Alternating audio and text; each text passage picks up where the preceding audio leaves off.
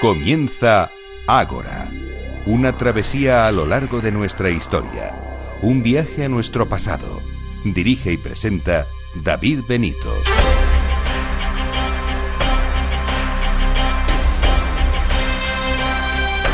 Muy buenas noches y bienvenidos a Ágora, la cita de Capital Radio con la historia.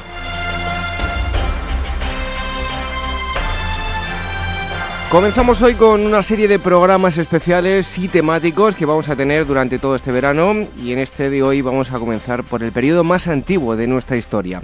En primer lugar vamos a retroceder hasta época de los neandertales. Eh, este año se descubrió que hemos hasta el momento menospreciado durante mucho tiempo a esta especie adjudicándole solo ciertas capacidades eh, como por ejemplo las artísticas a Homo sapiens y ahora eh, llega una investigación que dice todo lo contrario. La primera entrevista de hoy girará en torno a este asunto. Después vamos a retroceder aún más en el tiempo. Hablaremos de los parántropos. Se trata de la antesala de la humanidad, una especie que se extinguió por su alto grado de especialización. Una morfología muy peculiar con grandes músculos mandibulares y los frutos era su principal alimento.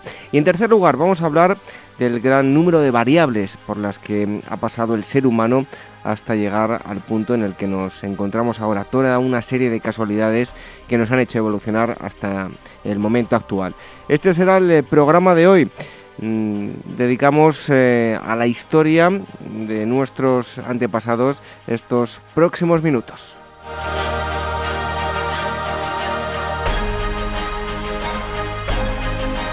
Nos pueden escuchar de diversas formas, a través de las ondas, la sintonía de Capital Radio, a través de la aplicación de eh, Capital Radio eh, y también a través de los eh, podcasts en iVoox, en iTunes, en Spreaker. Les agradecemos a todos que nos están dejando mensajes y comentarios porque eso hace que lleguemos a mucha más gente en todas las plataformas.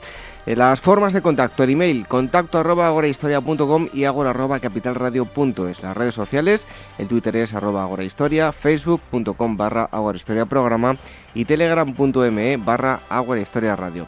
En los controles, como cada semana, Néstor Rebetancor y en la selección musical, Daniel Núñez. Reciba los saludos de David Benito. Comenzamos.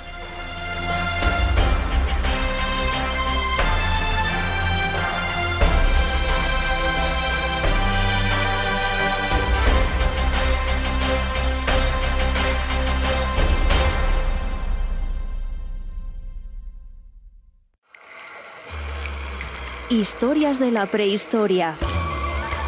Revive los grandes descubrimientos que nos han llevado a conocer quiénes somos y de dónde venimos. Lucy, el hombre de Neandertal, el hobbit de Flores y otros muchos ancestros. Historias de la prehistoria, un libro de David Benito, editado por la Esfera de los Libros.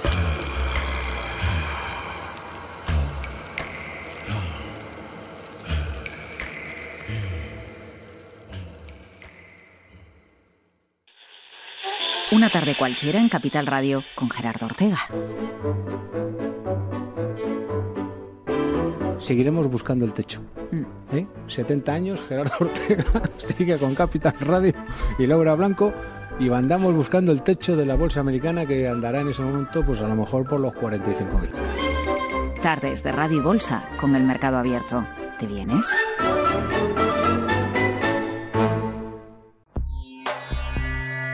Inmortaliza tu propia historia y no pierdas tus recuerdos.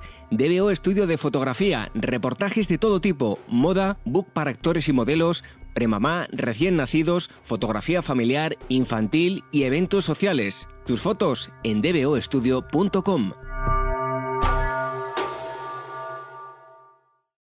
Esto te estás perdiendo si no escuchas a Luis Vicente Muñoz en Capital, La Bolsa y la Vida. Las posiciones cortas lo que son es el buitre que devora el cadáver. El cadáver es anterior, ha muerto antes. No te confundas. Capital, La Bolsa y la Vida. El original.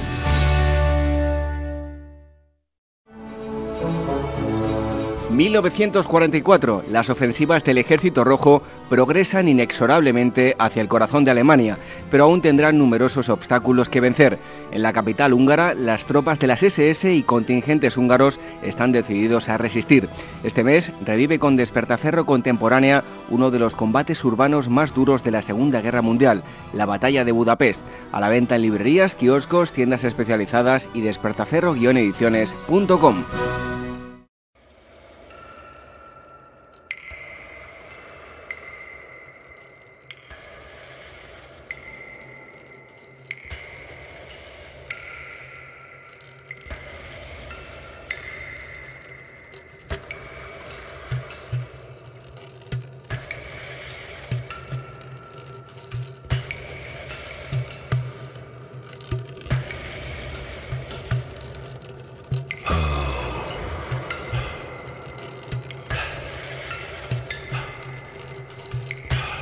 Como venimos diciendo ya durante años, la prehistoria es algo que no está establecido, es algo que tampoco se ponen de acuerdo todos los investigadores, hay mucha diversidad de, opiniones en este tema y en muchos que, ya hemos eh, tratado.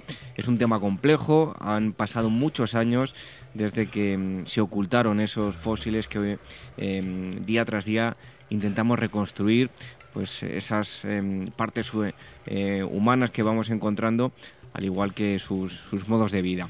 Y es que últimamente, eh, hace una semana, aparecía una eh, impactante eh, noticia relacionada con los neandertales. Siempre se ha adjudicado todo el arte a Homo sapiens y en este caso esta noticia revolucionará todo el, panorama del universo neandertal y, lo que implica con, Homo sapiens. Y es que han encontrado unas obras de arte adjudicadas a, esta especie. Y vamos a hablar con em, el investigador que em, eh, se llama Joao Silao. Espero haberlo pronunciado bien. Es profesor de investigación y crea en la Universidad de Barcelona, es prehistoriador, arqueólogo. Eh, Joao, muchísimas gracias por estar aquí con nosotros en, en Ágora Historia. Gracias a vosotros por el interés. Eh, es un placer. Bueno, lo primero de todo, y antes de entrar en las investigaciones, eh, cuéntenos en qué eh, yacimientos han estado investigando, y ahora entramos ya en, el kit de la cuestión, pero qué yacimientos han, eh, en qué yacimientos han podido trabajar. bueno, nosotros este, los resultados que se han presentado la semana pasada son parte eh, de un proyecto que lleva 10 años ya eh, y que consiste en aplicar el método de, datación por, la serie del uranio eh, a costras de calcita que están por encima o por debajo de pintura en, las cuevas del suroeste de Europa, con el objetivo de obtener una cronología más precisa bueno, de los orígenes y de las secuencias eh, de cambio que hubo en, a lo largo de la época paleolítica en, los estilos, en, el tipo de motivos que se representaba, etc. Em, y, durante estos 10 años eh, hemos muestreado en cuatro países, eh, Portugal, España, Francia e Italia. Hemos muestreado más de 250 paneles obtenido entre pues casi un millar de muestras eh, y eh, estas que se publican la semana pasada son aquellas que han dado resultados para una parte de nuestra de nuestra investigación que, que es la que concierne al origen lo más antiguo ¿no?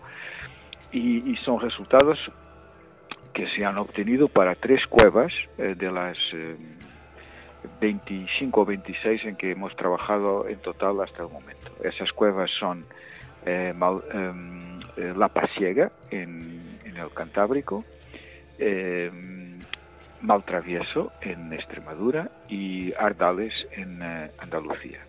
Además, hemos publicado el mismo día en la revista hermana de, de Science, que se llama Science Advances, resultados de la datación utilizando la misma técnica de la serie del uranio. Para una costra estalagmítica que sella el depósito arqueológico de la Cueva de los Aviones en Cartagena, en la que ya en el año 2010 habíamos publicado la existencia de conchas perforadas y pintadas y de eh,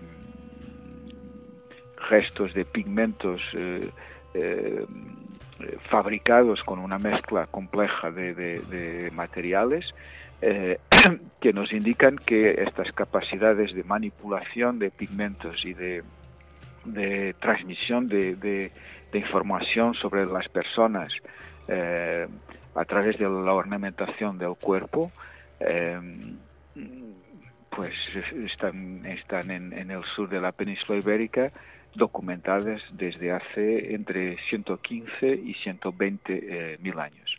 Las cuevas, las fechas para las cuevas, eh, estas tres cuevas, eh, ponen el arte, mm, los inicios del arte parietal bajo forma de manos en negativo, de signos geométricos, de espeleotemas pintados, hace más de 65 mil años los datos de Cueva de los Aviones nos están diciendo que esto puede ser incluso bastante más antiguo, puesto que las edades que hemos obtenido para el arte parietal son eh, edades mínimas, ¿no? Es, es, la edad de la calcita que está por encima de las pinturas y no sabemos, mm, no tenemos forma de calcular con precisión cuánto tiempo ha pasado de entre la ejecución de la pintura y su recubrimiento por, por estas formaciones de, calcita.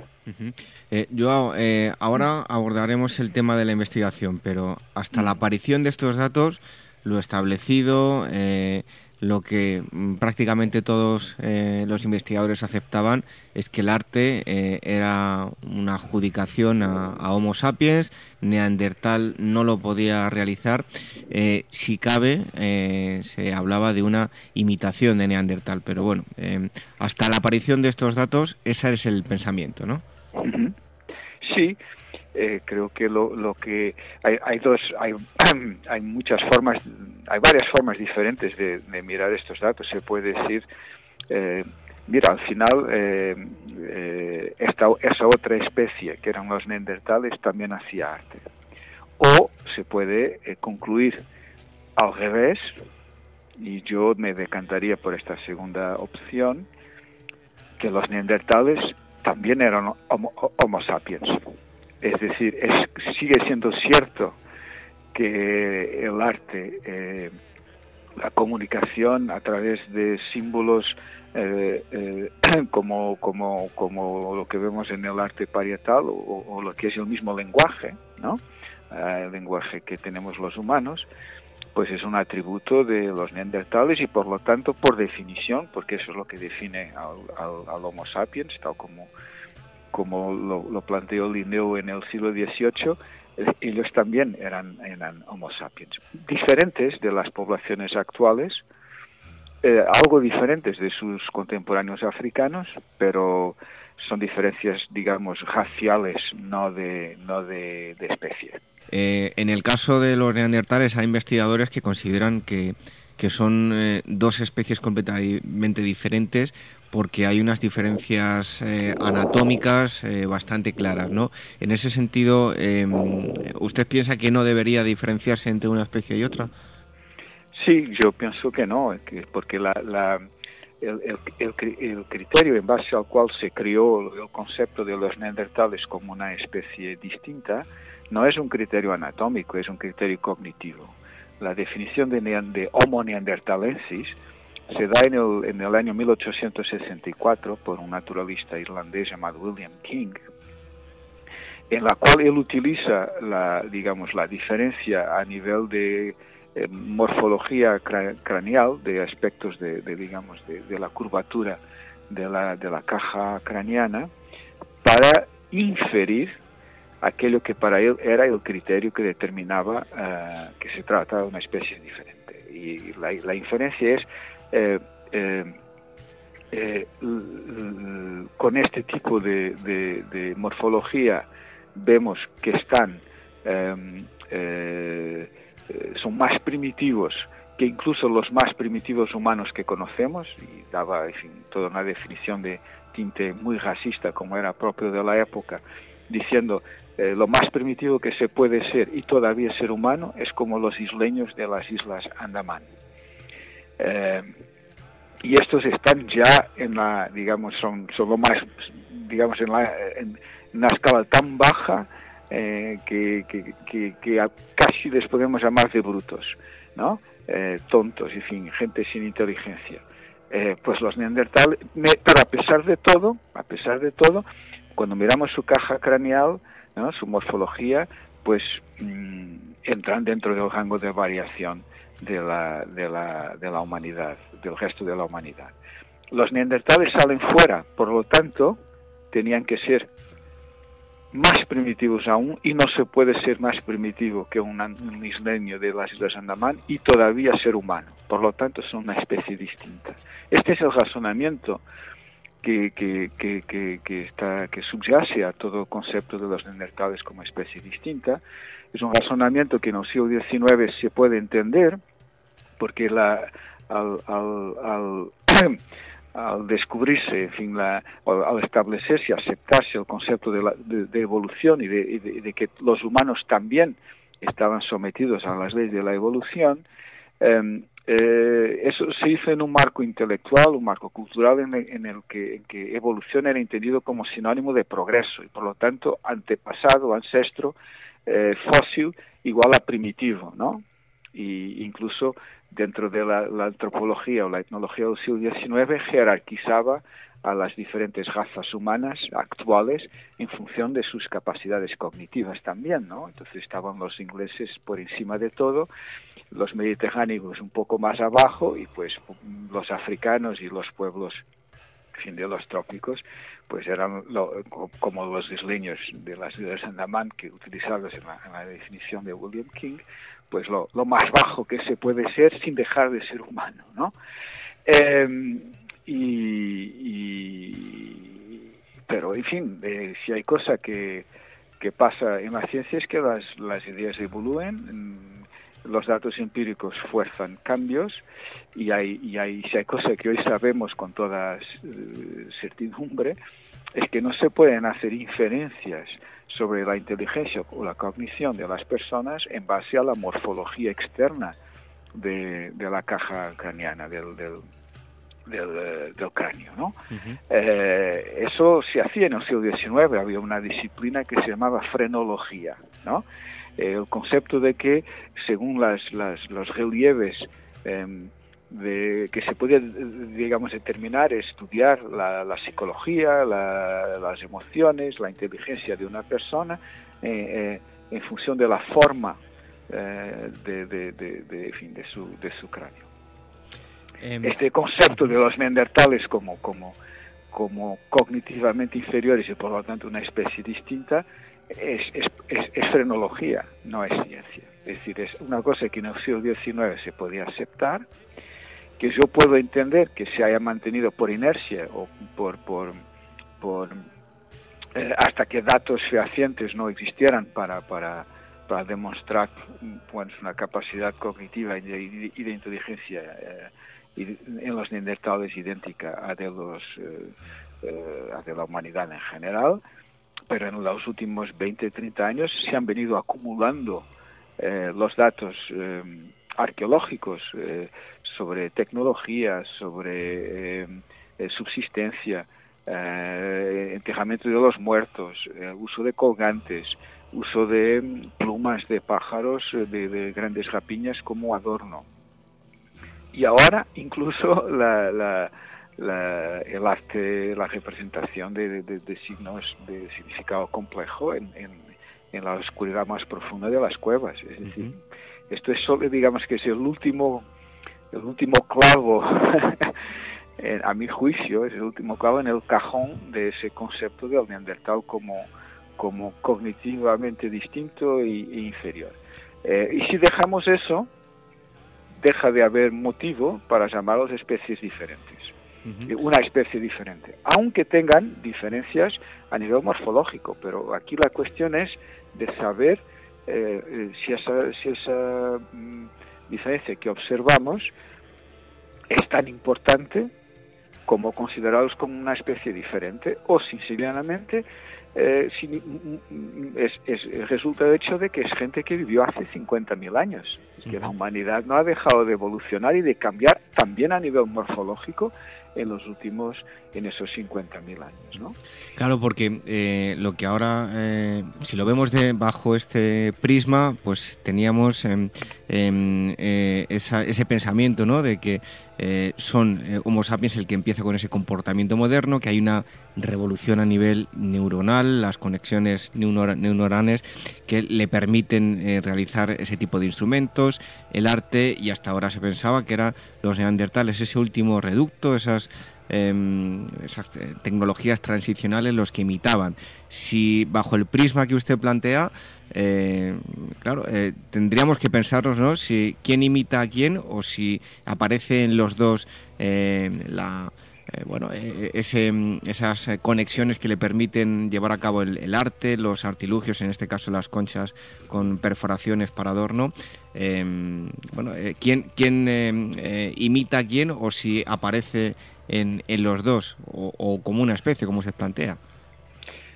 Bueno, yo creo que lo más lógico es, es, en esta situación eh, concluir que las, las digamos que todos los aspectos de eh, mecánica biológica, es decir, de organización del cerebro, em, ya estaban en, desde mucho antes porque creo que es más o menos eh, fácil de comprender, ¿no? Que la, eh, que la capacidad eh, para hacer algo tiene que preexistir la manifestación de esa capacidad, ¿no? Entonces, si nosotros vemos que hace 100, 100 120 mil años se están haciendo estas cosas, eso quiere decir que la capacidad del cerebro que, que, las hace posibles tiene que ya existir antes de hace 120.000 años. Eh, y, los y, y, para, y, y, la transformación, es decir, de, un, de un cerebro de un antepasado remoto como, parecido, que podemos presumir eh, de forma razonable que hubiera sido parecido al chimpancé, ¿no? por lo menos en, tamaño eh, del cerebro y, organización, y su organización interna, como vemos en algunos de los primeros australopitecos de hace 3, 4, 5 millones de años, la transformación de eso en un cerebro como el cerebro humano es un proceso muy lento. Eso va por las leyes de la selección natural y no son cosas que pueden eh, pasar en, miles o decenas de miles de años eso requiere mucho tiempo.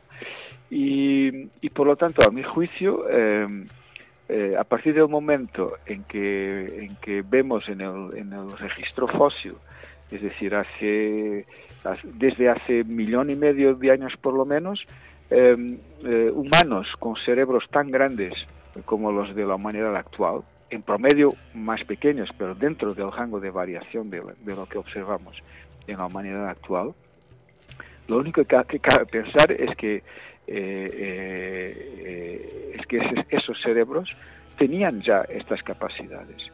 Otra cosa es que las veamos manifestadas en, arqueológicamente, es decir, que veamos pruebas materiales que se han conservado eh, y que podamos estudiar de la existencia de esa cognición y de esas conductas que, que, que no pueden existir sin, sin un cerebro como el, eh, como, el, nuestro dotado de lenguaje y de capacidad de comunicación por símbolos. Entonces la cuestión, a mi juicio, que hay que plantearse no es cuándo, no es si los neandertales o, los, o, los, o sus primos africanos de la misma época eh, eh, pasaron por un proceso de reorganización neuronal, al mismo tiempo de forma separada. La cuestión interesante para mí, la, la cuestión correcta, es qué es lo que estaba pasando en la, en la humanidad de hace, de hace 100 o 150 mil años para que más de repente en términos del tiempo, del tiempo geológico empecemos a ver cosas, cosas que antes no se veían. ¿Por qué los adornos? ¿Por qué el arte? ¿Por qué el enterramiento? ¿Mm? Eh, la explicación, ah, porque en ese momento una mutación, una, no sé, bueno, la mano de Dios, por decirlo de alguna manera, porque al final es, es, una, un cambio repentino y único como un milagro, ¿no? Les ha dado la capacidad para hacer estas cosas. Eso, a mi juicio, no es científico. La, la, biología del cerebro no cambia de esa, de esa manera.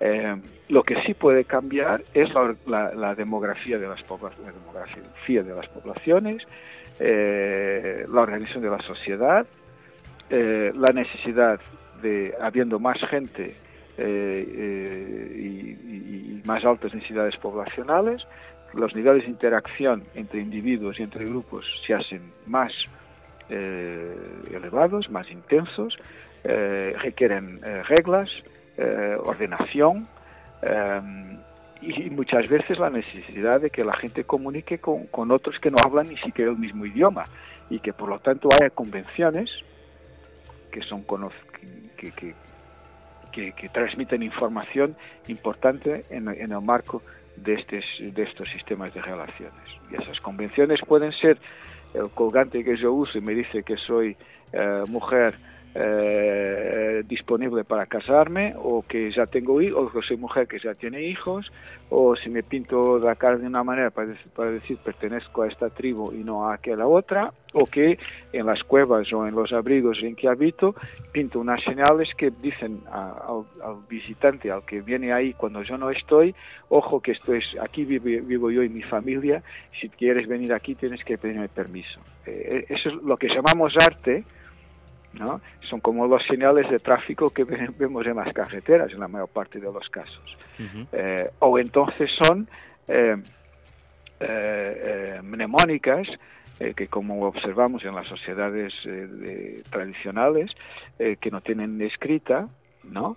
que, que, ayudan a la transmisión de historias, de mitos, de conocimiento de las generaciones de más edad, de los, de los viejos de la, a, los jóvenes. ¿no?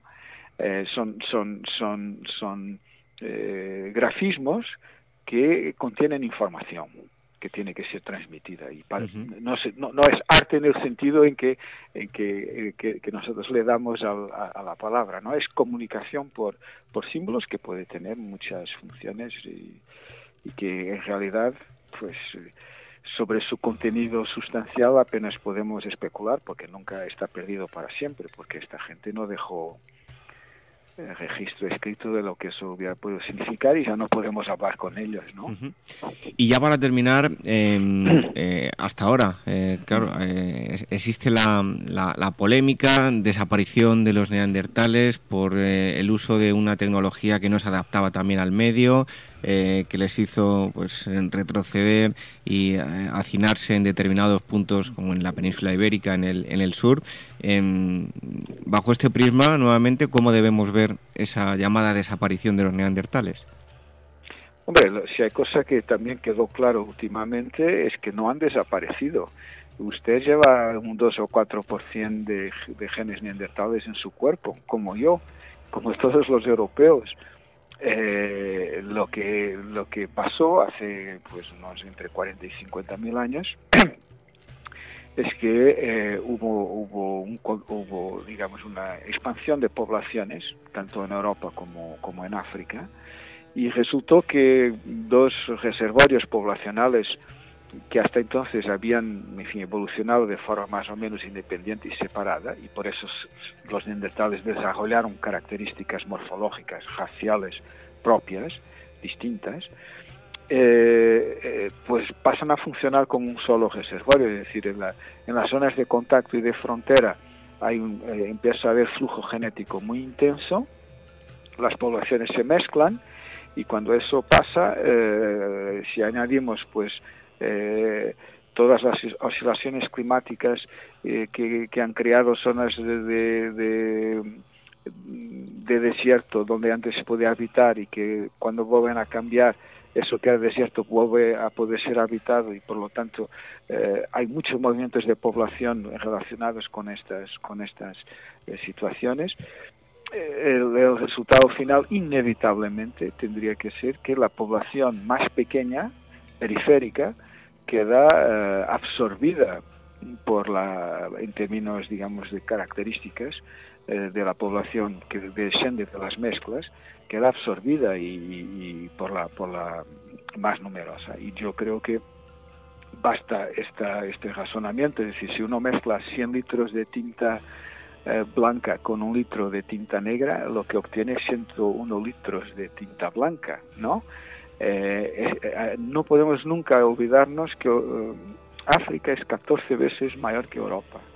Europa estaba en la edad del hielo cubierta por, la mitad de calotas glaciarias o de desierto, desierto polar de tipo tundra, donde la gente no podía vivir eh, el hábitat humano en Europa estaba confinado al, sur. Eh, de vez en cuando se extendía hasta la cuenca de París, algún sur de Inglaterra, Alemania, pero en general al sur de todo esto, ¿no? Eh, y por lo tanto había poca gente, y esa gente eran los neandertales.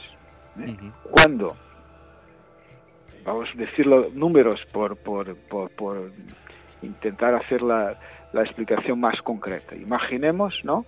que había en Europa 20.000 neandertales. ¿Eh? Y que mientras que la población africana de la misma época era de un millón o dos millones de personas. Mientras cada uno evoluciona separadamente, van a mantener sus características propias, ¿no? Si hay poca, poco intercambio, poco flujo. Pero si empiezan a mezclarse de forma muy intensa, progresivamente el, grupo más pequeño va a ser, va a ser eh, absorbido. Y eso es lo que explica que em, cuando vemos los genomas de las primeras poblaciones europeas post-contacto, por ejemplo los fósiles de Oase en Rumanía, vemos que el porcentaje del genoma heredado de los neandertales es muy alto, hasta un 12% en algunos individuos, ¿no? Y va bajando con el tiempo a medida que eh, pues esa contribución eh, eh, original de, la, de, la, población más pequeña y periférica va quedando más y más diluida con el paso de los, de los años y, por eso a día de hoy es, es, más reducida. pero a día de hoy es 40.000 años después y lo que es significativo es que 40.000 años después todavía haya como un 2 a 4% de nuestro genoma de, en Europa que sea de origen eh, neandertal. Es decir, han contribuido genéticamente, son ancestros, y, vemos ahora por qué. Eh, evidentemente, si fuera una especie distinta, una gente con la que no se podía, eh, digamos, eh, intercambiar ideas, no, no hubiera podido, o, conceptos, o, tratar con, con, ellos, no hubiera habido mezcla, ¿no? no los humanos no se mezclan con chimpancés, ¿no? Eh, si se mezclan con los neandertales es porque estamos hablando de, con todas las diferencias que, eh, que, había y, y, las había, estamos hablando de, la, de, la, de una sola humanidad, básicamente. Bueno, pues ya ven lo interesante que son estas investigaciones y estos datos que se han obtenido. Em, el titular eh, llamativo, los neandertales fueron los primeros artistas incomprendidos del mundo y eh, nuestro invitado nos decía que habría que pensar que son la misma especie Homo sapiens y, neandertales. En todo caso, interesantísimo estos resultados y los que puedan seguir dando en el futuro con este tipo de dataciones. Eh, Joao, muchísimas gracias por haber estado con nosotros aquí en Agora Historia. Nada, una vez más, gracias a vosotros por, eh, por vuestro interés.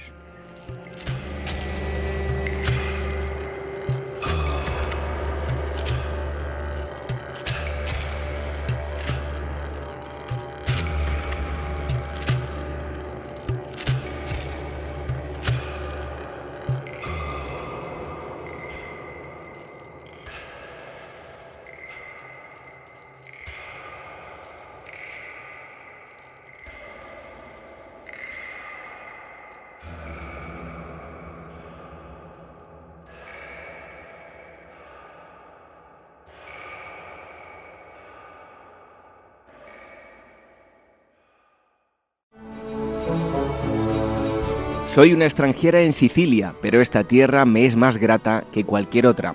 Con estas palabras de la ninfa Aretusa a la diosa Demeter, pertenecientes a la metamorfosis de Ovidio, Pausanias Viajes Arqueológicos y Culturales propone una nueva experiencia de viaje a Sicilia del 22 al 30 de septiembre.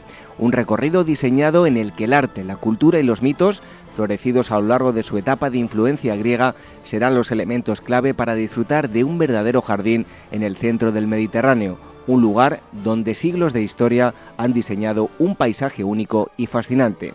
Más información escribiendo a info@pausanias.com en el teléfono 91 355 5522 o a través de su página web www.pausanias.com.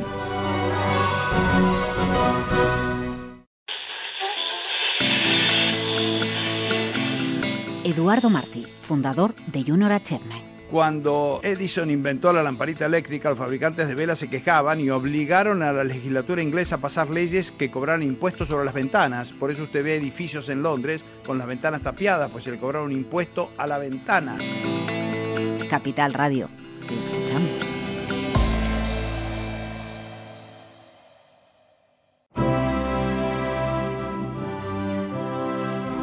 ¿Eres actor o modelo y necesitas un book profesional o simplemente quieres tener unas fotos de estudio? En DBO Estudio de Fotografía hacen tus sesiones a medida. Toda la información en dboestudio.com.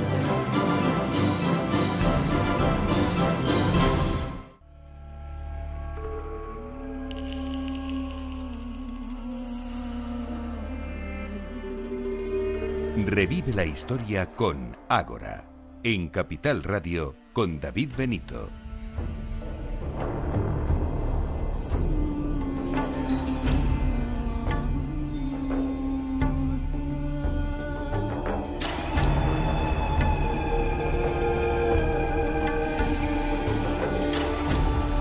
Ya decía yo en la presentación que nos íbamos a ir hasta no nuestros orígenes, eh, sí nuestros orígenes, pero a la antesala de nuestros eh, antepasados el, del, género Homo. Nos vamos a ir a hablar de unos eh, individuos todavía más antiguos. Además tenemos aquí uno de ellos, pues suena un poco extraño, ¿no? Pero tenemos una reproducción, imagino que será en resina, de mm, la persona, bueno, la persona, el individuo del que vamos eh, a hablar es que está con nosotros Roberto Sáez, él es em, eh, estudiado ingeniería, también antropología, se dedica a la divulgación en el campo de la evolución humana y autor de mm, una, una web que se llama nutcrackerman.com y que podéis visitar y vais a encontrar muchísimos artículos.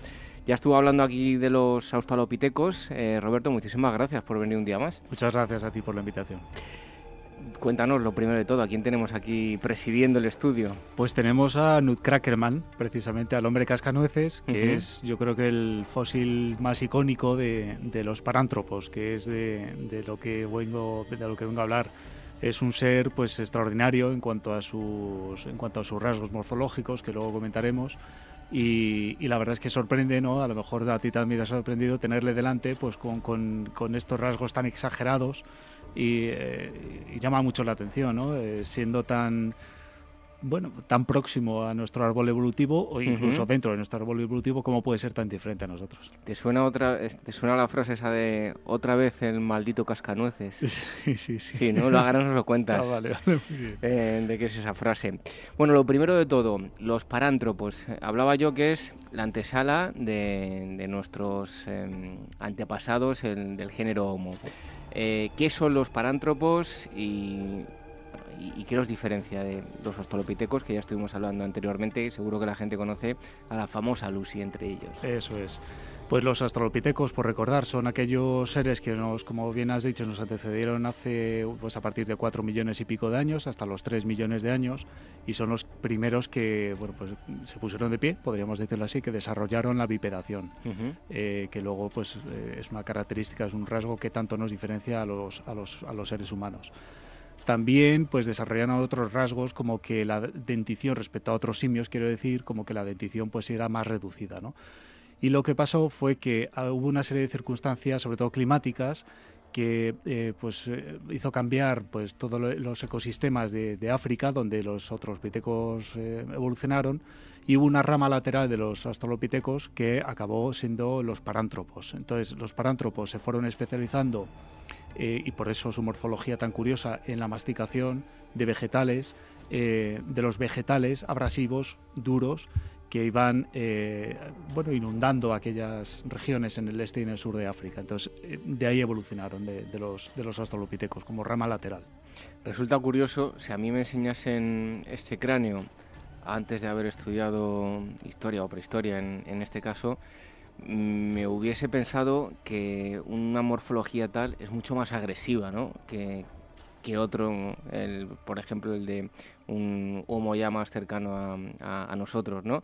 Sobre todo por la cresta sagital pero todo lo contrario, los carnívoros somos nosotros, ellos de carne nada de nada. Nada, cero, ellos eran herbívoros totalmente. Eh, dices bien, el rasgo más llamativo es la cresta sagital, que también la tenemos hoy en día en los... Les da un toque gorilas. agresivo, sí, eh, ¿no? Pero, pero realmente no lo es. No, seguramente eran tranquilotes, seguramente eran tranquilotes. De hecho, tenían un modo de vida probablemente muy semejante a los, a los gorilas actuales. Si y... me permite la broma, era, eh, y con todo el respeto del mundo, como Johan Cruyff, que comía mucho chicle y tenía muy desarrollado esta zona de, de, la mandíbula. Bueno, ¿qué diferencia hay contra, con los australopitecos? Pues la, la, gran diferencia son eh, la gran diferencia precisamente son los rasgos morfológicos, es decir, los australopitecos, los del cráneo, me refiero, ¿no? Si hoy viéramos a un parántropo y viéramos a un australopiteco realmente en el cuerpo, en el esqueleto postcraneal, no veríamos mucha diferencia. De hecho, eh, probablemente si, si, les viéramos de cabeza para abajo se parecerían incluso un poco a nosotros, ¿no? Uh -huh. Porque caminaban bípedos, porque, eh, bueno, pues a lo mejor no era la misma bipedación que tenemos nosotros, pero, y por supuesto el cuerpo estaría bastante más cubierto de pelo que el nuestro, ¿no? Eh, pero en la forma de, digamos, la expresión que tenía el esqueleto postcraneal ya era un poquito semejante a la nuestra, iba, iba siendo cada vez más moderna.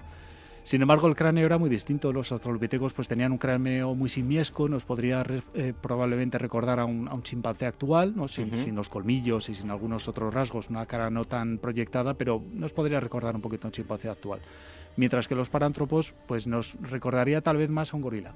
Eh, los gorilas tienen también una cresta sagital muy grande, por el mismo motivo de masticación que, que, que los parántropos pero bueno, pues la dentición era muy distinta también, pero nos podría recordar en esa brutez del cráneo a lo mejor un poco a los gorilas, ¿no?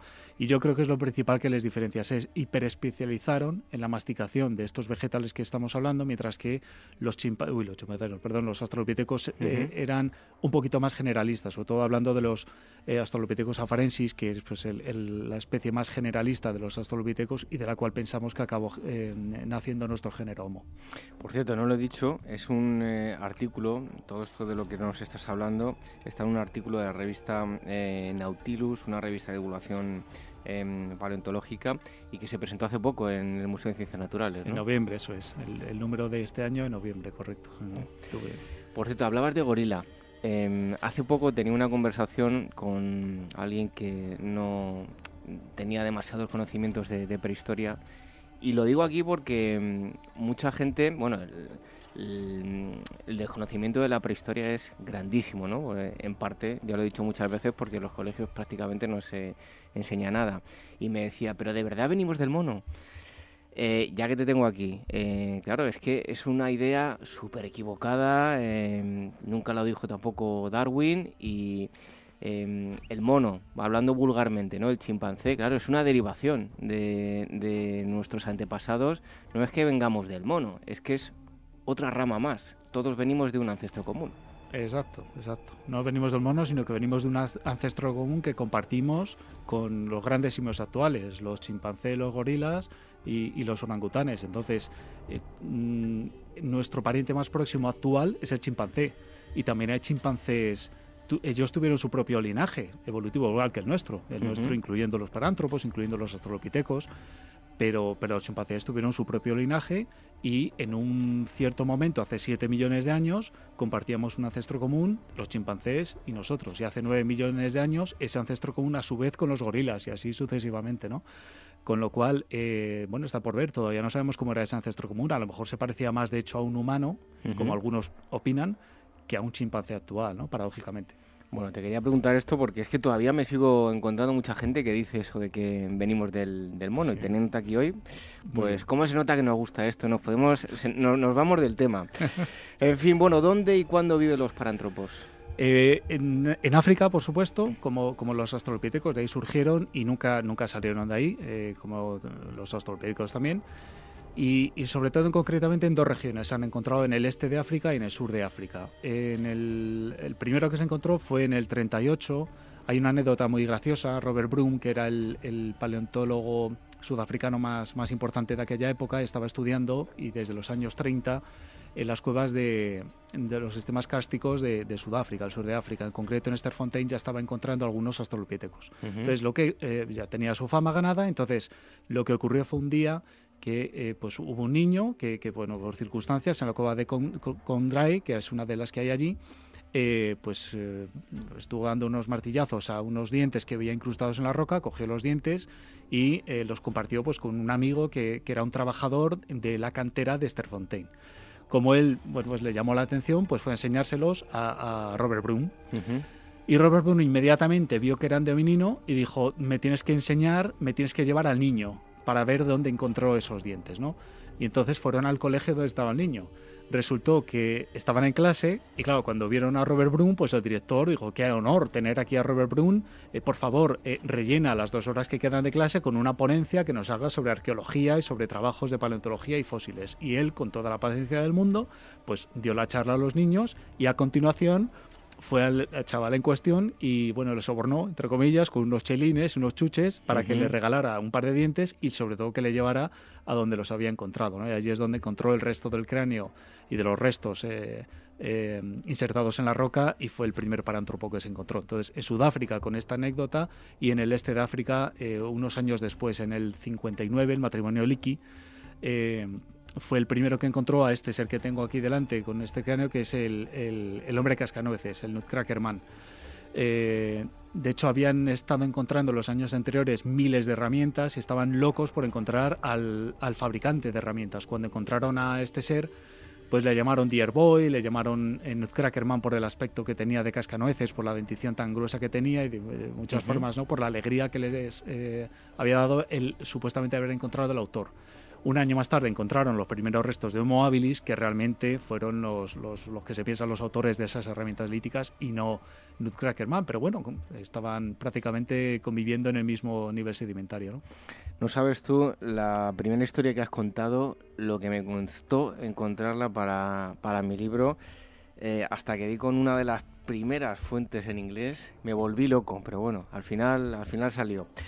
Em, tenían una morfología, desde luego, que peculiar, como ya estábamos hablando, em, en el cráneo con esa cresta sagital. Em, ¿Cómo eran? Y bueno, aunque ya nos lo has avanzado antes, ¿por qué esa peculiaridad? Pues empezando por la cresta sagital, eh, lo que ocurre es que los músculos de la masticación, eh, básicamente los temporales, los pterigoideos, eh, bueno, pues los tenían hiperdesarrollados. Entonces toda la, toda la mecánica de, del cráneo, de los laterales del cráneo, estaba orientada a potenciar la masticación, a dar fuerza a la masticación. Una masticación repetitiva, no una masticación especialmente potente para morder cosas duras, como era lo que al principio se pensaba, y por eso le pusieron el nombre de cascanueces. No era porque cascara nueces y por eso necesitaba potencia, era porque necesitaba masticar de una forma repetitiva alimentos duros y abrasivos, ¿no? juncos, eh, papiro, eh, semillas. Entonces, ¿qué es lo que pasa? Que los temporales, cuando nosotros los tenemos eh, a la altura, digamos, de mediana del cráneo, ellos les llegaba, les recorría todo el cráneo hasta arriba. Entonces, los dos temporales, los de los dos lados, los músculos temporales, se insertaban en la cresta sagital, que es una protuberancia, un refuerzo que tenían ellos a la, altura del cráneo para permitir la inserción de esos temporales. Entonces, eso es una característica. Luego, otra que, también es muy llamativa, ¿no? Ellos tienen unos pómulos muy hinchados, ¿no? ¿Por qué tienen los pómulos tan hinchados? Al final el cigomático, que es el hueso eh, que recorre lateralmente el cráneo, y por eh, bajo el cual eh, tienes todas las inserciones musculares que he mencionado antes, ¿no? lo que ocurre es que era tan grande que se insertaba muy anteriormente en la cara, con lo cual tenían la cara hinchada y el resto de la cara, la región nasal, la tenían hundida, con lo cual tenían una cara con forma de plato de, cóncava totalmente, ¿no? Los pómulos como las actrices de Hollywood, más o menos. ¿no? Pues más todavía. y muy ancha, una cara muy ancha, muy ancha. De hecho, eh, los, los, cigomáticos en algunos especímenes llegan a duplicar el tamaño del cráneo, visto desde arriba, llegan a duplicar el tamaño del cráneo con respecto al resto, ¿no? Es, son impresionantes, ¿no? En ese sentido. Y por supuesto la dentición, que tienen algunos molares, eh, aquí te los estoy enseñando, ¿no? Pues del tamaño casi de un euro, o sea, cuatro veces más grandes que los de un humano moderno, ¿no? Los molares y también los premolares son tan anchos como los molares, ¿no? Eh, se les llama premolares molarizados, ¿no? Es otra de las grandes características, aparte del tamaño de, de, la mandíbula, que la verdad que es espectacular, casi como una cabeza entera nuestra, ¿no? Es, es, es exagerado, es hiper robusta, ¿no? La mandíbula. Bueno, ¿cómo fue la, la, evolución de los parántropos? Eh, ¿Cómo se pueden encajar en el árbol evolutivo? Pues esta es una de las temas que, que, falta mucho por resolver. El registro fósil de los parántropos todavía es cortito. Tenemos tres especies de parántropos. En, en el este de, de, África, el Paranthropus eh, etiopicus, entre hace 2,5, 2,7, 2 millones de años. Y en el este de África también, que se supone que viene de, del Etiopicus, el Paranthropus boisei, entre los cuales está el hombre cascanueces, que tenemos aquí, entre más o menos 2 y 1,2 millones de años, y en el sur de África el Paranthropus robustus, que fue el primero, el del 38 que te he explicado antes, el primero que se encontró, y este también abarca más o menos un rango de entre 2 millones y un millón poco de años, ¿no? Cómo evolucionaron es, una, es un gran misterio, porque estamos hablando de dos zonas que le separan 4.000 kilómetros y entre ellos todavía no se ha encontrado nada. Entonces, eh, o bien iremos encontrando algo que todavía está desconocido, o bien tenemos que teorizar sobre cómo establecer hipótesis sobre cómo eh, pudieron eh, a lo largo de, pues a lo mejor de, unos cientos de millones de, cientos de miles de millones de años, perdón, cientos de miles de años, eh, haber flujos migratorios entre, entre, el, entre el este y el sur. Tampoco es difícil porque estamos hablando de un tiempo geológico, un rango temporal muy amplio y, sí que es plausible perfectamente que, pensar que, que, pudo, que pudo haber flujos migratorios. ¿no? Tenemos que pensar que el árbol evolutivo no es bueno pues, no es como tal un árbol con ramas y bueno pues al final muy lineal las ramas y, y todo muy bien pintado y muy ordenado sino probablemente se parezca a nuestra evolución más que a un árbol, a un delta fluvial con muchos vaivenes, eh, eh, ramas que acaban volviendo al río principal, se mezclan, se hibridan, entonces en esos cientos de miles de años, pues es probable que hubo flujos migratorios en esa cantidad de kilómetros que, que mm, provocara migraciones y provocara eh, mezclas entre algunas especies que se iban formando y otras, de forma que hoy nos hemos encontrado tres formas más o menos claras, el, Etiopicus, el Boisei y el Robustus en el sur, los dos primeros en el este, pero bueno, eso no nos quita como para que en un momento dado podamos eh, yo sospechar o que haya más especies o incluso encontrarlas, ¿no? Al final el nombre de especie es un concepto humano, es una etiqueta que nosotros le ponemos a un conjunto de fósiles que por distintos motivos, sobre todo morfológicos en esa antigüedad, nos parecen eh, nos parecen que forman parte de un, de un nicho común. ¿no? Bueno, aquí ya lo hemos comentado, sobre todo cuando estuvimos hablando con, con Maillo, con José Manuel Maillo, eh, que tenemos que borrar esa idea de nuestra cabeza de una evolución, una línea evolutiva. Como decías tú, eh, es un frondoso árbol lleno de muchas, muchas ramas, con muchas florecillas que han ido germinando poco a poco y que, bueno, pues son las distintas especies en las que vamos distinguiendo, que por cierto hay una corriente, hay em, investigadores que tienden a unificar y otros a diversificar mucho las, las especies, ¿no? ¿Tú qué piensas al respecto? Bueno, yo no me, no me pongo ni con unos ni con otros. Sinceramente, hay que depende un poco de, de dónde estés estudiando y de lo que estés estudiando, ¿no? Eh, pues, pues claramente en Asia a mí me cuesta comprender que, con una sola especie eh, Homo erectus puedas explicar un millón y medio año de un millón y medio de años de incluso más un millón coma ocho si contamos de Manisi de, evolución. Prácticamente hasta que se extinguieron hace 50.000 70.000 30.000 depende de, de, la hipótesis no a mí me cuesta a mí me cuesta que, que con una sola etiqueta entre comillas podamos eh, podamos explicar toda la variabilidad que hemos encontrado en Asia de Homo erectus. Sin embargo, bueno, pues en Europa, pues es, la historia es muy distinta. Pues en, Europa, pues eh, hay una especie que, se ha definido tratando de, explicar una serie de conjuntos de fósiles como es el Homo heidelbergensis y que ahora está en cuestionamiento, incluso si llegó a existir como tal realidad biológica Homo heidelbergensis. Entonces, depende un poco del rango temporal, del mote temporal que estés estudiando y de la zona que estés estudiando, pues puede ser más eh, agregador o más, eh, eh, o más lo contrario ¿no? de las especies. Bueno, em, como ya nos has contado, sabemos mucho sobre la morfología de, de los parántropos, pero sabemos, hemos podido reconstruir su modo de vida.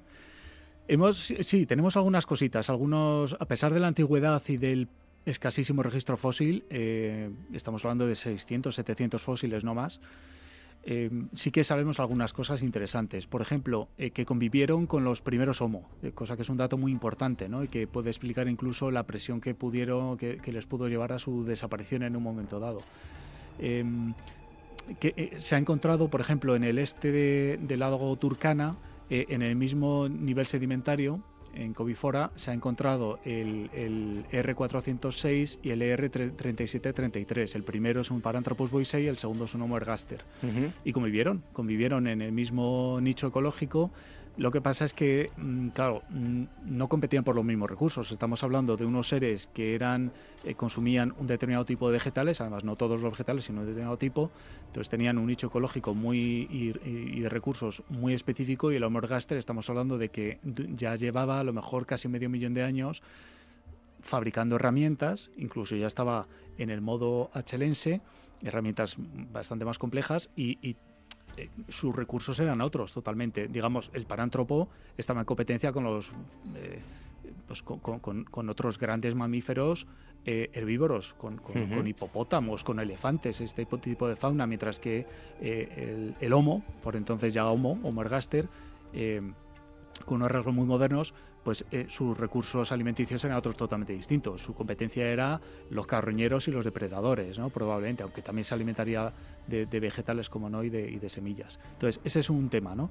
Otro tema que sabemos es eh, que fabricaban algunas herramientas, sobre todo en el sur se han encontrado fósiles de Paranthropus robustus en asociación con útiles de hueso y de piedra que tampoco nos tiene que sorprender, porque hoy sabemos que, bueno, hemos observado a los chimpancés en, libertad y también en cautividad eh, utilizar herramientas a modo de martillo y de yunque.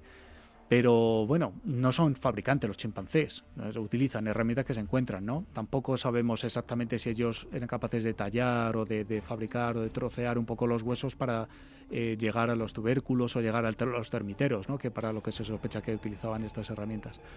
Luego también sabemos el modo de vida. Entonces, cuando ya he empezado hablando de los gorilas, no es tampoco por casualidad, porque sabemos por la frecuencia de machos que hay en las cuevas eh, carroñeados y, con marcas de, depredadores, sabemos que había una frecuencia muy alta de machos en, determinadas zonas, eh, digamos, que estaban totalmente eh, sujetos a, a, los depredadores, ¿no? mientras que las hembras no encontramos esa proporción. Además, el desarrollo Em, el desarrollo físico de los machos era muy distinto al de las hembras. Digo estos dos datos porque al final es el mismo patrón de crecimiento y el mismo patrón de, depredación que los gorilas. Entonces, ¿eso qué significa? Podemos inferir que era un modo de vida, modo de grupos similar a los gorilas, donde había los parámetros machos estaban en un rango perimetral exterior, defendiendo el grupo y, accediendo otra vez a recursos un poco más externos, mientras que las hembras probablemente eran más nucleares en el grupo, más de protección, probablemente de la manada, del clan, etcétera, ¿no? Entonces, bueno, pues es otro dato interesante que sabemos. Y luego, pues la dieta, ¿no? Como he mencionado antes, una dieta muy especializada en determinados vegetales duros, abrasivos, que les provocaba esas necesidades eh, de, bueno, que por al revés, ¿no? Que por la selección natural favoreció el, desarrollo de determinados rasgos que eh, favorecían eh, la, masticación de, esto, de estos tipos de vegetales eh, y por tanto necesitaban una morfología tan hiperrobusta. Bueno, hablaba antes de la diversificación o la unificación. Hay quienes los meten también en otro grupo, ¿no? A los parántropos. Sí, de hecho, bueno, se les suele llamar muchas veces también los australopithecinos robustos. Entonces, bueno, mm, no molesta ni una ni una, ni una de las eh, denominaciones ni la otra. Si tú llamas los parántropos robustos, pues los entiendes perfectamente. Si le llamas Australopithecus robustos, pues los entiendes también perfectamente. La verdad es que no es un tema que a mí personalmente me preocupe. Llamarlos de una forma u otra a mí no me, no me chirría y yo creo que a, la mayor parte de los investigadores tampoco. No es una discusión porque las especies sí que están muy bien determinadas. No es la asignación al, al género, que por supuesto también condiciona a la especie, pero es más bien eh, la asignación al género lo que, lo que se discute por algunos. ¿no? Hoy yo creo que está más extendido el dejar para ellos el género Paranthropus.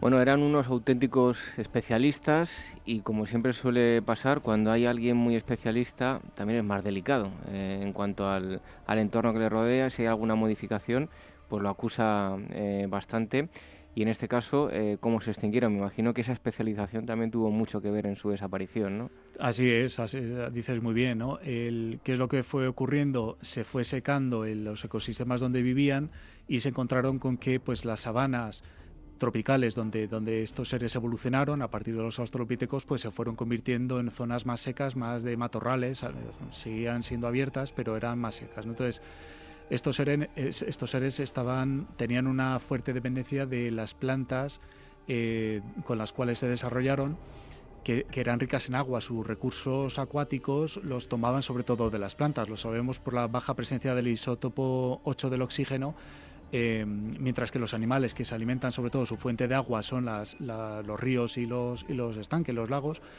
eh, son ricos en isótopo 8. Entonces, si estos seres, eh, si las plantas de las cuales se alimentaban iban desapareciendo, pues sufrían y sufrían bastante merma en sus, en sus grupos, en los clanes. Al mismo tiempo, convivían con unos seres, con nuestros ancestros directos, los Homo, que ocurría lo contrario, se estaban eh, generalizando, se estaban diversificando y fabricaban herramientas para acceder a recursos de zonas cada vez más amplias, eh, por las cuales, pues, no directamente, no, no, no, hay absolutamente ninguna señal de que unos consumían a los otros, pero sí por presión demográfica eh, y evolutiva y selectiva iban reduciendo cada vez más su nicho. Entonces, Tal vez, esto a lo mejor es un poco eh, especular, pero tal vez indirectamente nuestros ancestros pues, pudieron ser también causa de, la, bueno, pues, darles la puntilla mm, en cuanto, a, en cuanto a la extinción de estos seres. ¿no?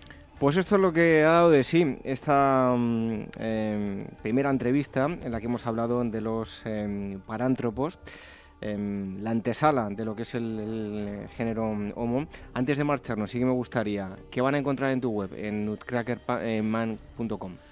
Pues es una web donde cada semana o dos semanas voy publicando artículos, eh, bueno, de lo que voy estudiando. Yo realmente eh, según voy estudiando, según voy aprendiendo y según voy enriqueciendo y profundizando en el conocimiento, tengo una, pues, digamos, pasión de, desenfrenada por leer artículos, los artículos científicos y las novedades que se van publicando, pues lo que yo aprendo y profundizo, pues me gusta contarlo y divulgarlo, ¿no? Tal como yo lo he entendido de una forma que, pues, que se entienda, ¿no? por, por, un público más general. Y eso es lo que, lo que pueden encontrarse, ¿no? Las, publica las novedades las voy publicando con mi entendimiento y con un lenguaje más sencillo y luego también pues hago resúmenes de, temas un poquito más amplios. Por ejemplo, pues hablo de hablo de, las primeras herramientas, de, cómo en qué se caracterizan, o de los orígenes de nuestro género Homo. Eh, pues de vez en cuando hago artículos un poquito más amplios. Luego cada trimestre publico las novedades, eh, como una lista de novedades con sus referencias a los artículos originales científicos, no los papers que, que, se han publicado durante ese último trimestre anterior. ¿En inglés y en español? En inglés y en español, bueno, me cuesta hacerlo bilingüe, me cuesta el doble de esfuerzo, pero bueno, la verdad que me divierto. Como es un tema que me divierte y me divierte aprender y, divulgar, sobre todo pues, contar lo que yo he aprendido, pues no, no me cuesta al final porque, bueno, pues sarna con, ¿cómo es el dicho? Sarna con gusto no pica, ¿no? bueno, pues nutcrackerman.com para aquellos que estén así diciendo, ¿cómo se escribe? ¿Cómo se escribe? Pues nutcracker es, es eh, nutcracker es cascanueces, ¿no? Nut, nut es nuez, nutcracker. Nutcracker. ¿eh? Que se acuerden de Coconut. Efectivamente, Nutcrackerman, todo junto, man, de hombre cascanueces, nutcrackerman.com. Pues ahí vais a encontrar mucha información, todo lo que nos acaba de decir nuestro invitado Roberto Sáez, que por cierto, eh, este em, tema del que nos estaba hablando, está publicado un artículo en la revista Nautilus, en el número mm, eh, de 2007 revista de divulgación eh, paleontológica. Roberto, muchísimas gracias por haber estado aquí con nosotros y hasta pronto. Muchas gracias.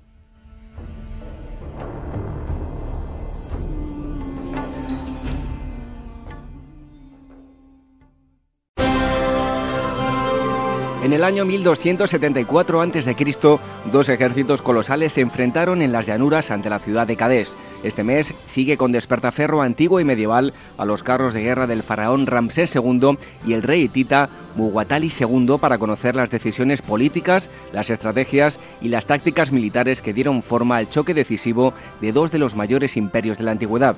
A la venta en librerías, kioscos, tiendas especializadas y despertaferro-ediciones.com. ¿Eres inversor o quizá buscas financiación para tu empresa? Capital Radio te ofrece a diario espacios para conectar con las mejores ideas de emprendedores innovadores. Escucha a Eduardo Castillo en After Work, a Laura Blanco con Financia tu Pyme, a Luis Vicente Muñoz con Mentoring o el programa del Private Equity. Tanto si buscas dinero como si buscas dónde invertirlo, encuentra con quién hacerlo en Capital Radio. La llegada al mundo de un hijo o hija es algo único e irrepetible. Inmortaliza sus primeros días con fotografías y una estética muy cuidada. En DBO Estudio de Fotografía os harán un reportaje inolvidable, un tesoro para los padres y para los hijos. Toda la información en dboestudio.com.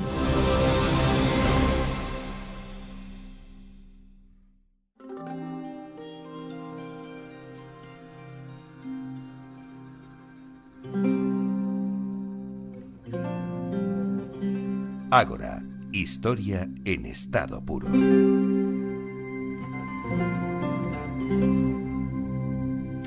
Hasta llegar donde hemos llegado y en el momento que, vivimos con ese desarrollo tecnológico que nos permite tener una eh, vida aparentemente acomodada, hemos tenido que pasar por eh, auténticos suplicios y lo más importante, nos hemos ido adaptando al, medio y a la climatología que hemos tenido.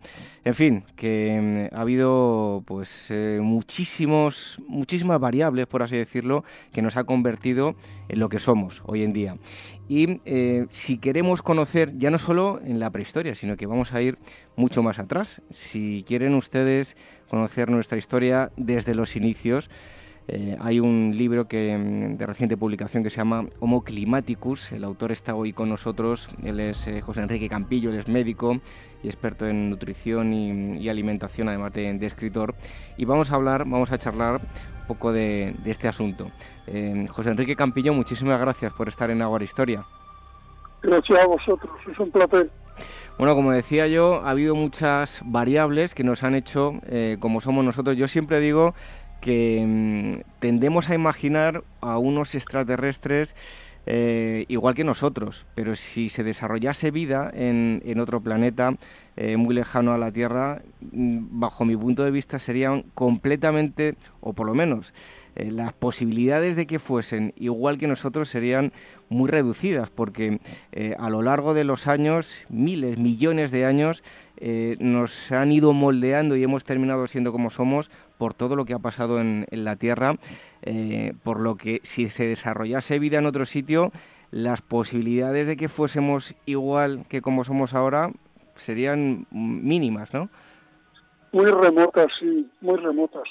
Eh, verdaderamente es un conjunto de azares, de casualidades extraordinarias, de circunstancias fortuitas, en las que ha intervenido, como yo digo en el libro, fundamentalmente las variaciones climáticas, porque también hemos tenido que sobrevivir tanto mm, desde las primeras bacterias hasta incluso nuestros antecesores más cercanos, hemos tenido que sobrevivir a condiciones climáticas tremendas. Vamos, yo, por ejemplo, siempre pongo un ejemplo muy característico, hace unos 800 o 900 millones de años, hubo una glaciación en la Tierra que le llaman la glaciación bola de nieve por el aspecto que tendría el planeta visto desde el espacio, porque verdaderamente los hielos de, kilómetros de espesor llegaban hasta el Ecuador. Prácticamente toda la Tierra, todo el planeta completo se cubrió de una costra de hielo y la extinción de lo que había entonces, que eran prácticamente bacterias y algunos organismos pluricelulares muy, muy elementales, pues prácticamente la destrucción fue del 98% de toda la vida que había en aquel momento. Y es un ejemplo más de los mm, varios que ha habido, casi seis, seis extinciones climatológicas importantes. Por lo menos cinco importantes y ahora la sexta posiblemente en la que estemos entrando actualmente. Bueno, una pregunta la que voy a hacer un tanto mm, científica, pero casi casi filosófica, ¿no? Eh, se plantea en, su libro qué es la vida y cuándo podemos situar su origen. Difícil eh, definir la vida, ¿no? Bueno, la vida es muy difícil de muy difícil o muy fácil. Eh, la vida es desde un punto de vista muy fácil de definir porque la vida se caracteriza por el orden mientras que todo lo que nos rodea, el universo, todo tiende al desorden, la vida es una es una estructura tremendamente ordenada y llena de información. Y esas son características que única y exclusivamente de la materia viva, que no la tiene la materia inerte. Y en segundo lugar, el origen es complicadísimo, dificilísimo de saber. Y además hay una cosa muy curiosa y muy sorprendente que yo lo, reflejo en el libro. La vida, con todo lo, complejo, lo, lo, probabilísticamente imposible que es cuando lo analizan los matemáticos, etcétera, surgió muy pronto. Los, los datos que hay objetivos que han detectado los geólogos porque han detectado formaciones calcáreas, etcétera, que solo pueden tener un origen en sustancias vivas, prácticamente lo, lo acechan unos 500 o 600 millones de años después de la formación de la Tierra. O sea, hay por ahí unas formaciones rocosas bastante calcáreas, bastante bien caracterizadas, de 3.800 millones de años de antigüedad. O sea que la vida surgió en el planeta Tierra mucho antes de todo lo que pudiéramos pensar e imaginar.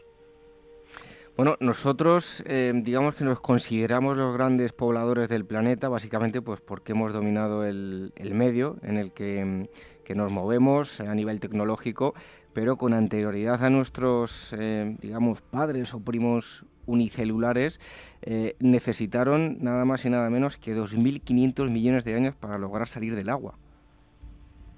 Sí, sí, bueno, ha dicho el, los pobladores de los dominadores del planeta Tierra son las bacterias. Las bacterias son las primeras que aparecieron hace 3.800 millones de años y siguen tal cual. Es curiosísimo porque las bacterias siguen siendo bacterianas, no, no han cambiado prácticamente nada. Incluso la mayor parte de los, bueno, todos los organismos vivos pluricelulares incluido usted y yo, somos realmente portabacterias ambulantes. Nosotros, cualquiera de nosotros, tenemos 400 veces más cantidad de bacterias que de células propias. O sea que un poco las bacterias siempre han estado ahí y a lo mejor nosotros, desde un punto de vista, nosotros, el resto de animales, incluso las plantas, pues somos trucos que han utilizado las bacterias para prosperar y dominar el mundo, porque son las reinas indiscutibles del planeta Tierra. ¿eh? Em, hay eh, asuntos como, por ejemplo, el, el, dolor, el miedo y el bienestar que podemos verlo de diferentes puntos de vista, ¿no? Pero son em, aspectos necesarios para poder sobrevivir sí, y además desde, desde los, los seres vivos incluso más elementales, ¿no? El gusano, el, gusano este eh, elegant, que es un gusano de un 2 o 3 milímetros, que se utiliza muchísimo en investigación científica, que su cerebro está formado, me parece, por, por 400 o 500 eh, neuronas, resulta que una parte importante de esas neuronas son neuronas dopaminérgicas y las neuronas dopaminérgicas tienen que ver con la recompensa y el placer. Y cuando estos bichos que se alimentan, son gusanos muy, muy pequeños, de unos milímetros, se alimentan de bacterias, pues se activa las células de la dopamina y han sido capaces de destrozar eh, esas células de productoras de dopamina y entonces el animal el gusanito este deja de alimentarse. Es decir, que ya incluso podemos encontrar recompensas placenteras, por ejemplo, por la alimentación, posiblemente por, por la reproducción también del gusanito cuando encuentra una gusanita que le guste, y, y todo va vinculado al mismo neurotransmisor que es el responsable de los mecanismos de recompensa placentera que, percibimos nosotros, la dopamina. O sea, que todo, muchas de estas estructuras que nosotros consideramos como absolutamente y característicamente humanas y, y eh, de la raza humana y se nos pone el corazón inflado y tal, pues ya lo encontramos incluso eh, eh, en los seres vivos más primitivos y más antiguos que existen. Bueno, ahí, mm, si nos vamos al principio de todo, em, no de la vida, sino nuestros eh, antepasados más antiguos, si hablamos de, los primates, eh, aunque iríamos un poquito más para atrás, bueno, se dan una serie de circunstancias, una catástrofe que hace que desaparezcan los, los dinosaurios, pero ¿qué condiciones se dieron en el planeta para que se desarrollen los primates? Pues es muy curioso porque eso fue normalmente en el Cretácico, Jurásico, Cretácico, y había unas condiciones edénicas, era el planeta estaba muchísimo más caliente que hoy día, una gran humedad, una enorme pluviosidad, prácticamente todo el planeta estaba rodeado de una amplia faja de selvas tremendas donde prosperaban pues fundamentalmente los que dominaban entonces que eran los dinosaurios, pero dominaban la tierra, el mar y el agua. Y por ahí había unos, unos animalitos, los antecesores de los mamíferos, que eran prácticamente unos, unos roedores pequeñitos, como si fueran unos mustélidos, ahí escondidos en una cueva que apenas podían prosperar. Y entonces, debido a esa catástrofe cretácica, que no se sabe bien si fue un meteorito o fueron muchos volcanes o, el meteorito despertó una, una enorme cantidad de volcanes y se juntaron las dos cosas, el caso es que desaparecieron los dinosaurios, porque desaparecieron en el 100%, no existe en ninguna región del planeta, por, por remota que sea, ningún, ningún dinosaurio vivo, salvo en las películas de Parque Jurásico, y sin embargo eso abrió el campo para que prosperaran estos animalitos, posiblemente se pasaron muchos años devorando los cadáveres de los millones de dinosaurios que se habían muerto. Y de ahí de ahí luego vinieron los muchos otros mamíferos. Eh, vinieron los los simios primero los monos luego los simios los monos sin cola los antecesores nuestros y ya en el mioceno empezó la tierra a enfriarse y desde hace 40 millones de años la Tierra no ha hecho más que enfriarse, enfriarse, enfriarse, y en ese periodo frío de 30, 40 millones de años de la Tierra es donde ha transcurrido toda nuestra evolución. De hecho, ese enfriamiento, la glaciación última, ocurrió hace 12.500 años y a partir de 12.500 años que empezó el Holoceno, la Tierra empezó a calentarse que fue cuando empezaron todas las civilizaciones y todo este periodo. Bueno, eh, lo que es fundamental también, aparte de esto que nos acaba de comentar, llega un momento que en el eh, continente africano pues eh, aparecen los, los homínidos, empieza a partirse en dos partes. Por un lado hay una línea evolutiva que termina lo que hoy conocemos como chimpancés, por otro lado eh, donde estamos nosotros, eh, Homo sapiens, gracias a esa partición de, del continente, pues em, se dieron unas condiciones climáticas, en un lado más seco, otro menos seco, y hemos llegado a donde hemos llegado hoy. Bueno, quizás está, ese es correcto lo, lo que dices, pero yo lo diría de otra forma, si me permite decir. Imaginemos todo el continente africano en la parte central y sur habitado por unos antecesores nuestros que sería muy parecido a lo que son los chimpancés o los bonobos hoy día, y un cambio climático bastante agudo en el que tuvo que ver todo lo de la conmoción geológica del Rif y aumento de las montañas que aislaron las corrientes húmedas del Atlántico y tal, ¿qué pasó? Que unos cuantos monos de esos simios de esos quedaron en las selvas del Congo y ahí han permanecido sin cambiar su hábitat hasta la fecha y el resto, el que vivía más, los mismos que vivían más al este, quedaron expuestos a una sequía y a un, y a un enfriamiento del clima y tuvieron que prosperar, porque si se hubieran quedado como chimpancés, hubieran desaparecido todos. Y entonces hicieron fundamentalmente tres adaptaciones mágicas que son la clave de la humanidad, que son, primero, la bipedestación, esta forma de andar circense que tenemos, la desaparición de los colmillos, somos los únicos primates que no tenemos colmillos, esto nos permitió poder mover las, las mandíbulas lateralmente y poder masticar cosas más duras, raíces y cosas más duras, y en tercer lugar desarrollamos lo que se ha denominado el genotipo ahorrador, es decir, una serie de modificaciones genéticas que nos permitían una facilidad enorme para acumular reservas de grasa cuando teníamos alimentos a nuestra disposición. Y de a partir de ahí, eso, esas gracias fue lo que permitió que llegaran pues los Ardipithecus ramidus, luego los Australopithecus en sus distintas especies hasta llegar al género Homo pues hace unos tres o cuatro millones de años. Bueno, ya para ir concluyendo, eh, ¿cómo hemos podido... Eh, el libro está escrito de una forma muy divulgativa, con titulares que les van a parecer muy llamativos, y uno de ellos es cómo hemos podido eh, parir y criar un cerebro tan grande como el que tenemos. Y yo le pregunto además, ¿cuál es el peaje que hemos tenido que pagar por esto?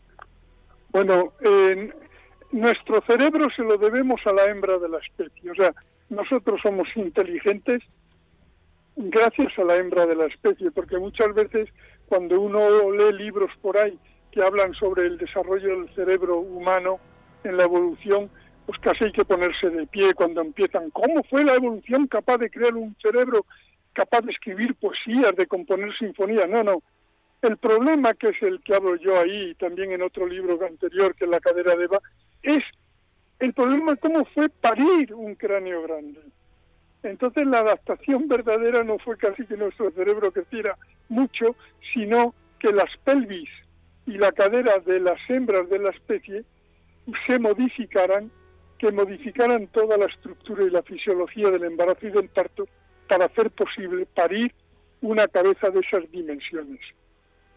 Además, a través de una pelvis angulada por la bipedestación, porque claro, la bipedestación, el otro precio, fue una pelvis angulada donde además la cabeza, esa cabeza gorda de nuestras criaturas, tiene que retorcerse por un canal estrecho y tortuoso. Ese es el milagro de nuestro cerebro. Bueno, pues si quieren eh, mucha más información lo van a encontrar en este libro llamado eh, Homo Climaticus. El autor eh, ha estado con nosotros, él es José Enrique Campillo, es médico, experto en nutrición y, alimentación. Y bueno, felicitarle porque yo creo que hay que acercarle la ciencia a la gente de una forma divulgativa, sin dar muchos rodeos y bueno, haciendo símiles como hacen en su libro, ¿verdad? Es verdad, yo espero que lo disfruten y sobre todo yo pienso que se van a quedar muy sorprendidos de aprender algunas cosas que ni se hubieran podido imaginar. Bueno, pues siempre hay curiosidades que uno eh, puede llegar a llevarse las manos a la cabeza, pero que sí, son parte de, nuestra historia, muchos años atrás, como los que parte este libro, Homo Climaticus. Em, eh, José Enrique Campillo, muchísimas gracias por haber estado aquí en Agua Historia. Un fuerte abrazo. Ha sido un placer. Muchas gracias a vosotros. Gracias. Adiós.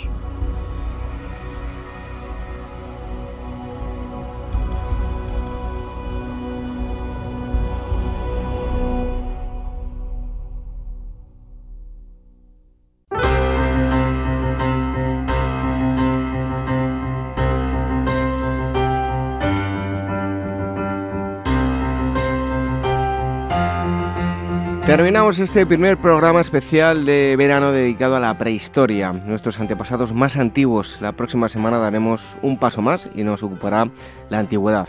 En estos minutos hemos hablado en primer lugar del arte neandertal, sin duda un revolucionario estudio. Después hemos retrocedido más en el tiempo para conocer cómo son los parántropos, cómo era su morfología, sus formas de vida, lugares de ocupación y muchas otras cosas. Y la última entrevista nos ha llevado a conocer todas las vicisitudes y casualidades por las que hemos pasado para llegar hasta donde hemos llegado, algo que nos han hecho denominarnos popularmente, como nos decía nuestro invitado de hoy, Homo climaticus. Les agradecemos las valoraciones que nos dejan en todas las plataformas de podcast, en iVoox, en iTunes, en Spreaker. También recordamos que nos pueden escuchar, además de la sintonía de Capital Radio y su eh, aplicación móvil, a través de Radio Sapiens, donde emiten el programa cada domingo. Si nos quieren seguir en las redes sociales, arroba Agora Historia es el Twitter, facebook.com barra Agora Historia Programa y telegram.me barra Agora Historia Radio. Y si quieren contactar con nosotros, contacto arroba agorahistoria.com y otra dirección de email agora arroba capitalradio.es. Nos despedimos, regresamos el próximo sábado. Disfruten del verano y sean felices.